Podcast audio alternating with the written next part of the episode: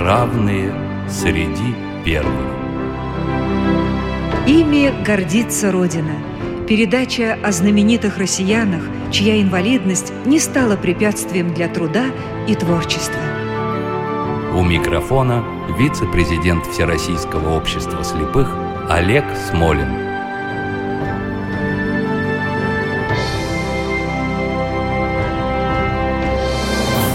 Здравствуйте. Со времен Гая Петрония, а затем Шекспира, помним мы этот текст «Весь мир театр», в нем женщины, мужчины, все актеры, у них свои есть выходы, уходы, и каждый не одну играет роль.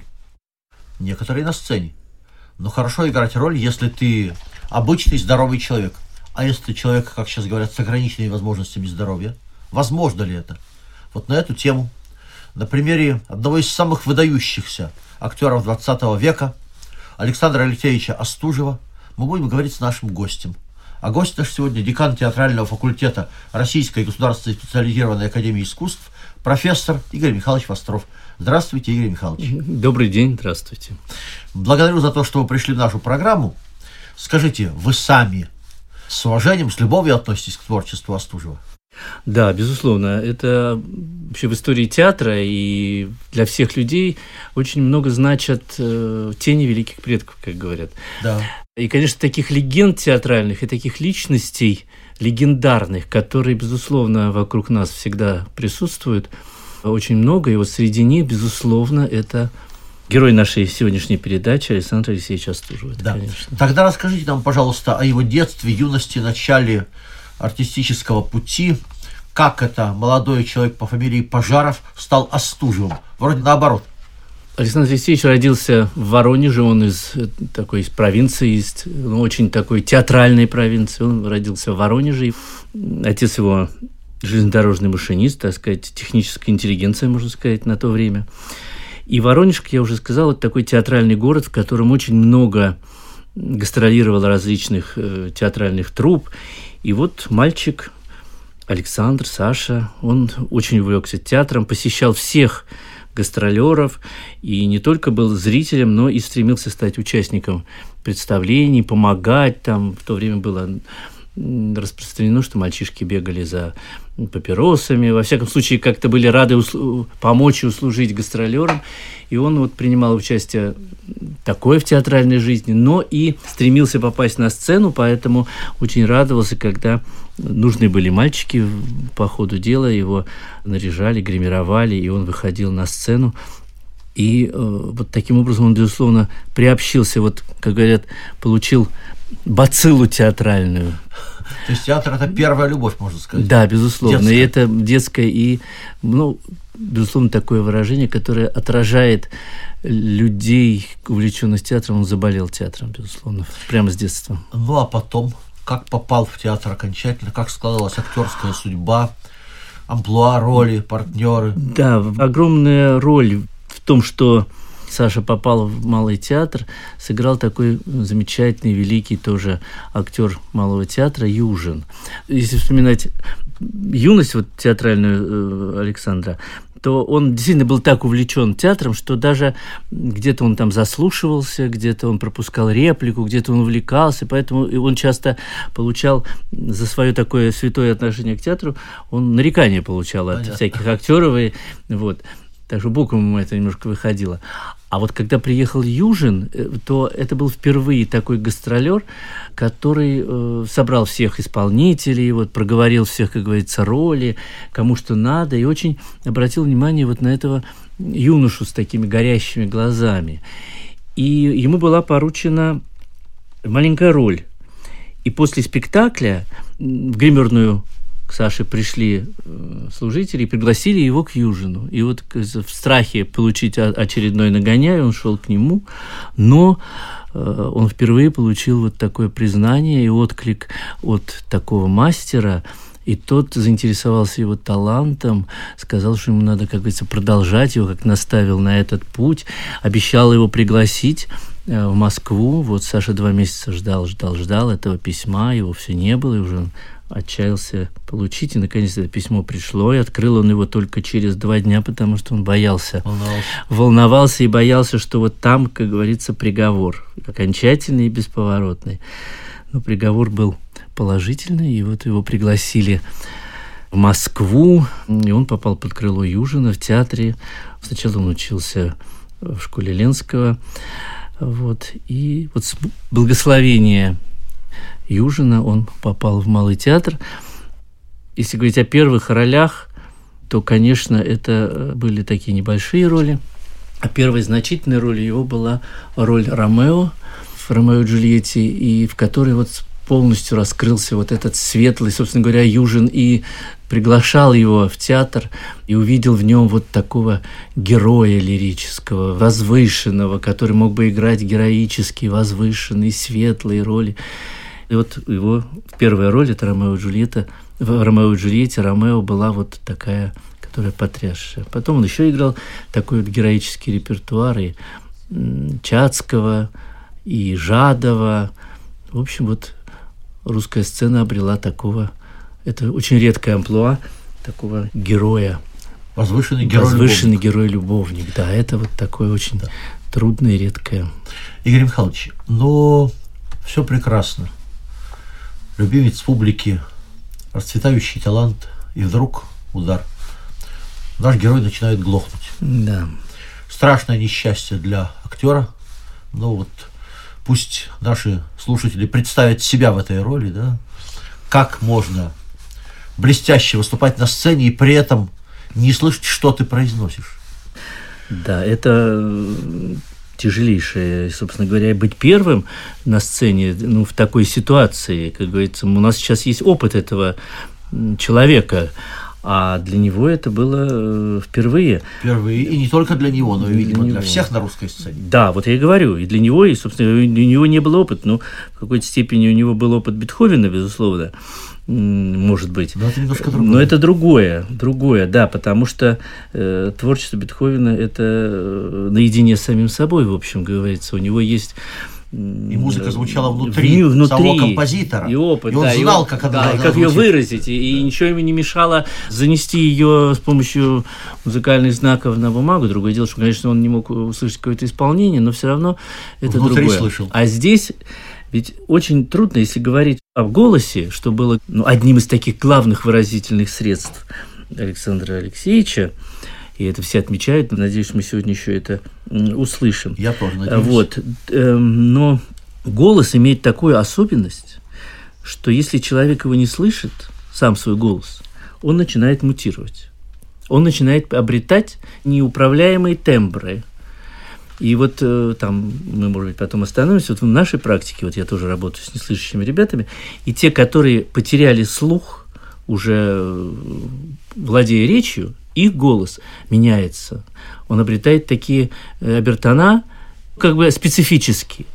И вот то, что этого не произошло у Александра Алексеевича, это ну, что-то такое из, из области фантастики. Это и чудо, и заслуга, наверное. И чудо, и заслуга. Безусловно, это труд, вероятно, какая-то его неповторимая методика, вот это сохранить не слыша собственный голос, сохранить всю его богатство и полноту, это вот, наверное, самое сложное для меня в его. Потому что если говорить о том, чтобы участвовать в общем ансамбле спектакля, это даже может быть и, и проще, потому что он видит э, партнера, он видит артикуляцию губ, губ да. он видит контакт, безусловно, его, так сказать, его природа чувствует все это.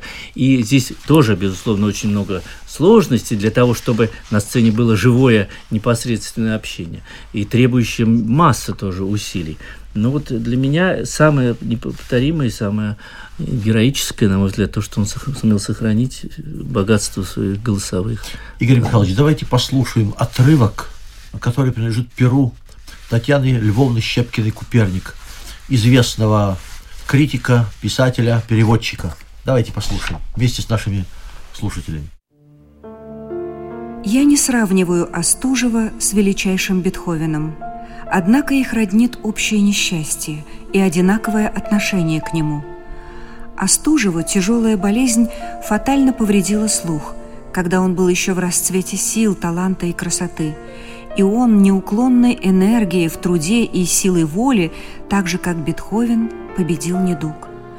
Но, может быть, великому композитору это было даже несколько легче – Он имел дело с инструментами, которые знал великолепно, мог представить своим гениальным воображением каждый оттенок их звучания и мысленно слышал то, что он воплощал в нотных знаках. А Стужеву приходилось иметь дело только с одним инструментом – собственным голосом, которого он не слышит.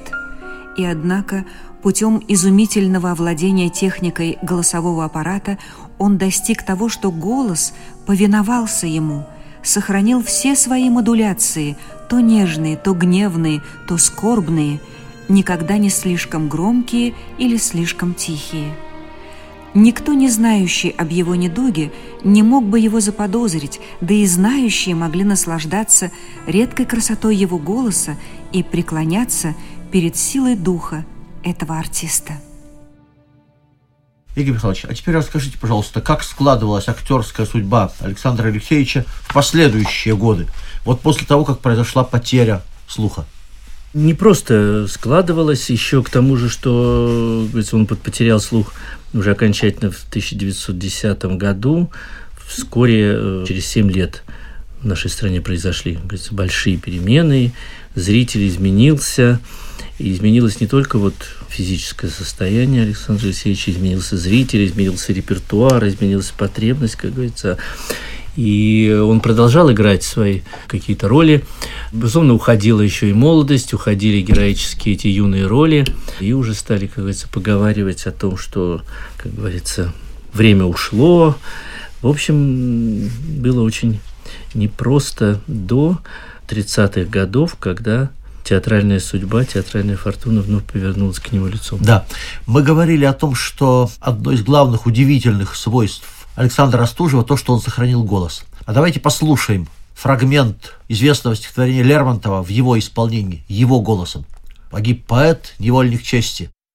Погиб поэт, невольник чести, Пал оклеветанный молвой, Свинцом в груди и жаждой мести — поникнув гордой головой. Не вынесла душа поэта позора мелочных обид. Восстал он против мнений света один, как прежде, и убит. Убит. К чему теперь рыдания, пустых похвал ненужный хор и жалкий лепет оправдания? Судьбы свершился приговор. Не вы сперва так долго гнали его свободный смелый дар — и для потехи раздували чуть затаившийся пожар. Что ж, веселитесь, он мучений последних вынести не мог. Угас, как светоч, дивный гений, увял торжественный венок. Игорь Михайлович, Октябрьская революция, исторические события повлияли не только на историю, но и на личные судьбы. Скажите, а как сам Александр Остужев воспринял Октябрьскую революцию и то, что за ней последовало? Мне трудно сказать, как он э, вот, воспринял ее так в подробностях, но я, читая воспоминания, для него зритель всегда был самый главный. Вообще вот служение, служение зрителю, любому зрителю, который приходит в зал, это для него было, в общем, цель жизни, которой он посвящал всю свою жизнь. И такое есть воспоминание, что наряду уже позже сыграв, э, вот наверняка мы сейчас поговорим о его великих ролях, там Отелло, или Акоста, но уже вернувшись и сыграв эти роли, он мечтал сыграть э, какого-то современного человека, человека вот уже, который вышел из э, нового времени, из э, революционного и как-то выразить героизм этого времени. Вообще для него героический репертуар и борьба с какой-то несправедливостью, с э, каким-то притеснением личности – это самое главное. Поэтому ну, а дух революции, дух смены, дух какой-то изменения, поиска новых путей – это для него, безусловно, было в русле его творчества. В русле творчества. То есть, как многие интеллигенты воспринял как надежду на то, что в стране возникнет какое-то новое да, безусловно, конечно, общество, новый конечно, мир и так далее. Конечно, конечно. Да. Во всяком случае, никаких желаний оторваться и уйти, как было участие у него, не было, и он остался с народом. В стране. В общем, да, ну в стране. да. Как писала когда-то Анна Ахматова, я тогда была с моим народом, там, да. где мой народ, к несчастью, был, про Великую Отечественную. А Постановка «Отелло» в Малом театре открыла буквально новую эпоху в жизни Александра Остужева. Расскажите об этой постановке, пожалуйста. Мы уже говорили, что вот к 30-м годам уже как-то, можно сказать, что его списали немножко таких со счетов. И вот судьба подарила ему роль Отелла, с которым он мечтал, в общем, наверное, всю жизнь эту роль сыграть, потому что еще в детстве он познакомился с Шекспиром, и он говорил о том, что и там делился в своих воспоминаниях, что да, вот он все понимал, что вот он задушил, и вот это все очень так плохо, но никакого как бы осуждения к этому герою не было. И вот он как бы играл потом вот этого страдающего, оскорбленную, непонятую личность, которая такое было неповторимое, как рассказывает Режин. Театр, к сожалению, это такое искусство сегодняшнего дня. И возможно, что вот если сегодня слушатели будут слышать там отрывок из отеля, что-то покажется немножко архаичным, немножко странным, э, немножко не сегодняшним, но поверьте, я думаю, что об этой роли надо судить по впечатлениям зрителей и слушателей, потому что то, что в них вот это пробуждало, это, наверное, самое главное. Потому что если бы сегодня он играл эту роль, я уверен, что это было бы, наверное, какие-то сегодняшние краски, сегодняшние, он бы сумел соединить вот ту всю свою мастерство и душевные силы вот с какими-то сегодняшними нюансами. Я думаю, что к спектаклю «Отелло» мы вернемся в заключение. А пока хочу сказать, что после «Отелло» Малый театр приступил к постановке трагедии Гудского Уриэль Акоста. Да, роль Уриэля без всяких колебаний была отдана Александру Остужеву. А можете вы рассказать нам что-то об этом спектакле? Это тоже сюжет борьбы в Испании. И Уриэль – это тоже такой героический образ. И надо сказать, что вот если Отелло Остужев был назначен э, четвертым на эту роль Отелло. И, в общем, неоднозначно, что ли, было на эту роль до репетиции назначен, вот в силу там предыдущих всех, всех сложностей. То уже после победы и то есть, триумфа Отелла, это он прошел первым номером на роль э, Уриэля, и ему было, между прочим, он играл там средних лет героя, а ему уже в это время было 67 лет. Но вообще, как говорится, подозрений не было на это, потому что темперамент, мощь, которая от него исходила, она перекрывала даже молодость тех исполнителей, которые играли с ним там, или, во всяком случае, репетировали с ним в очередь, как рассказывают. И вот, наверное, есть воспоминания Елены Николаевны Гоголевой, которая с ним играла. Она говорит, что невозможно было не влюбиться в этого, в общем, немолодого человека в этой роли. И, безусловно, помогало вот это все. В общем, герой, который очень редко на сцене такой героический репертуар, который воодушевляет зрителя. Я думаю, что успеху спектакля способствовало и то, что начался в 1939 году, а это же абсолютно еще свежи не завершились, не завершилась гражданская да, война конечно, в Испании. Конечно, испанские события, безусловно. Он безусловно. звучал как да, совершенно да, актуальный. Да, да, да. Игорь Михайлович, а каким Александр Сергеевич Остужев был вне сцены, в личной жизни? Или практически кроме сцены в этой жизни почти ничего не было. Безусловно, для него сцена это было все. Вот есть такие воспоминания а, актера Малого театра Михаила Садовского, записки об актера, и там об Остужеве, и вот он очень был близок, семья его была, и родители его, отец его был близок, и он с ним. И вот из этих воспоминаний там замечательные вот подробности как раз быта живые очень возникают. Э, жил он э, один, у него не было никакой домработницы, никого. Он жил в Казихинском переулке, теперь это улица Остужева. Две комнаты у него было в коммунальной квартире. Если туда, как говорят, войти, то не сразу можно было понять, что здесь живет великий актер, никаких, так сказать, фотографий, так, что бывает в некоторых актерских домах первой комнате, говорят, можно было подумать, что это мастерская слесарная, потому что он был мастер всяких слесарных работ, изобретатель, к нему приносили чинить, паять со всей округи самовары и всякие, значит, технические проблемы к нему приносили. Во второй комнате можно было подумать, что это мастерская фотографа, потому что он увлекался фотографией очень так. Вот здесь были какие-то, говорят, детали театра, и самая яркая, в общем, была это грим, который там лежал на окне, коробка с гримом. Еще он очень увлекался охотой, но я думаю, что вот, судя по этим воспоминаниям и другим, вот его не подвлекало не вот это поймать, загнать, застрелить, так сказать, охотничья, а возможность общения с природой – вот из этих же воспоминаний есть очень яркое, как, как он смотрел на деревья, как он гулял, как у него там возникало э, эти какие-то отрывки из каких-то монологов или какая-то песня возникала на природу. И я думаю, что, конечно, вот то одиночество, которое его, к сожалению, заставило, сделала судьба глухота, э, на природе он вот себя там чувствовал как-то очень, наверное, гармонично. Вот, вот эти какие-то три ипостаси его – общение, так сказать, возможность помогать людям через поделки, природа – это вот какие-то очень взаимодополняющие моменты. Да, Игорь Михайлович, вы ведь преподаете ребятам с нарушениями слуха. Да. Да, в Государственной специализированной академии искусств. Скажите, пожалуйста, а ребята ваши, студенты, знают про Александра Остужева? Для них это в каком-то смысле пример того, что можно сделать, э, не имея слуха? Да, безусловно, безусловно. Ну, конечно, они знают и по истории театра, и мы им рассказываем, и мы обращаем. Безусловно, они знают. Безусловно, это пример. Немножко наши ребята работают немножко в другом как бы театре, и да, как бы понимаем. судьба немножко, так сказать, другая.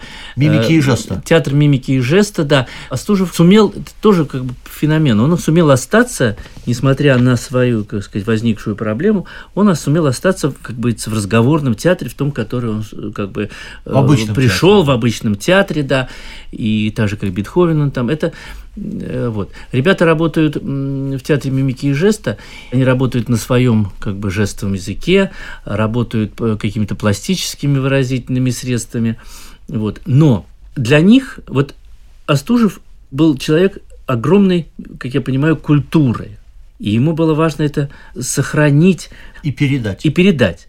Для них он еще может, должен быть примером, как попасть в эту культуру. Как говорится, наполнить себя вот той огромной э, культурой, которая была у этого артиста. И вот его степень преодоления – это, безусловно, для них пример, и я надеюсь, что они очень многому учатся и еще научатся у него. Я напоминаю, что сегодня нашим гостем был декан театрального факультета Российской государственной специализированной академии искусств профессор Игорь Михайлович Востров. Игорь Михайлович, еще раз благодарю вас за участие в программе. Спасибо большое. Всего доброго. Александр Алексеевич Остужев ушел от нас в 1953 году. Актера принято провожать аплодисментами. Но я думаю, что мы поступим правильно, если проводим его монологом Отелло из, может быть, самого знаменитого спектакля с его участием, одноименного спектакля и музыкой великого Верди. Всего доброго. Постойте. Лишь два слова пред уходом. Республике я послужил, все знают. Довольно. Я прошу вас в донесении, когда напишете об этих бедах, сказать, кто я, ничто не ослабляя, немножко злобно.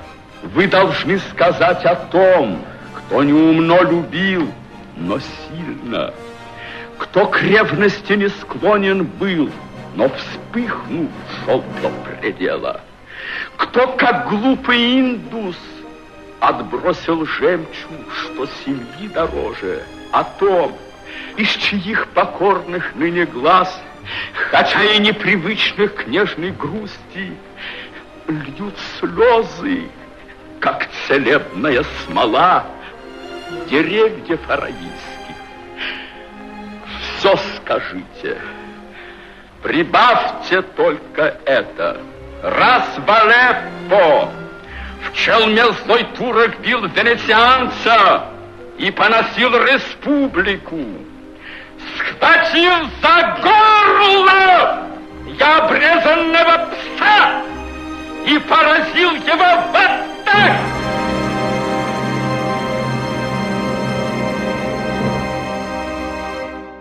Программа создана при финансовой поддержке Федерального агентства по печати и массовым коммуникациям.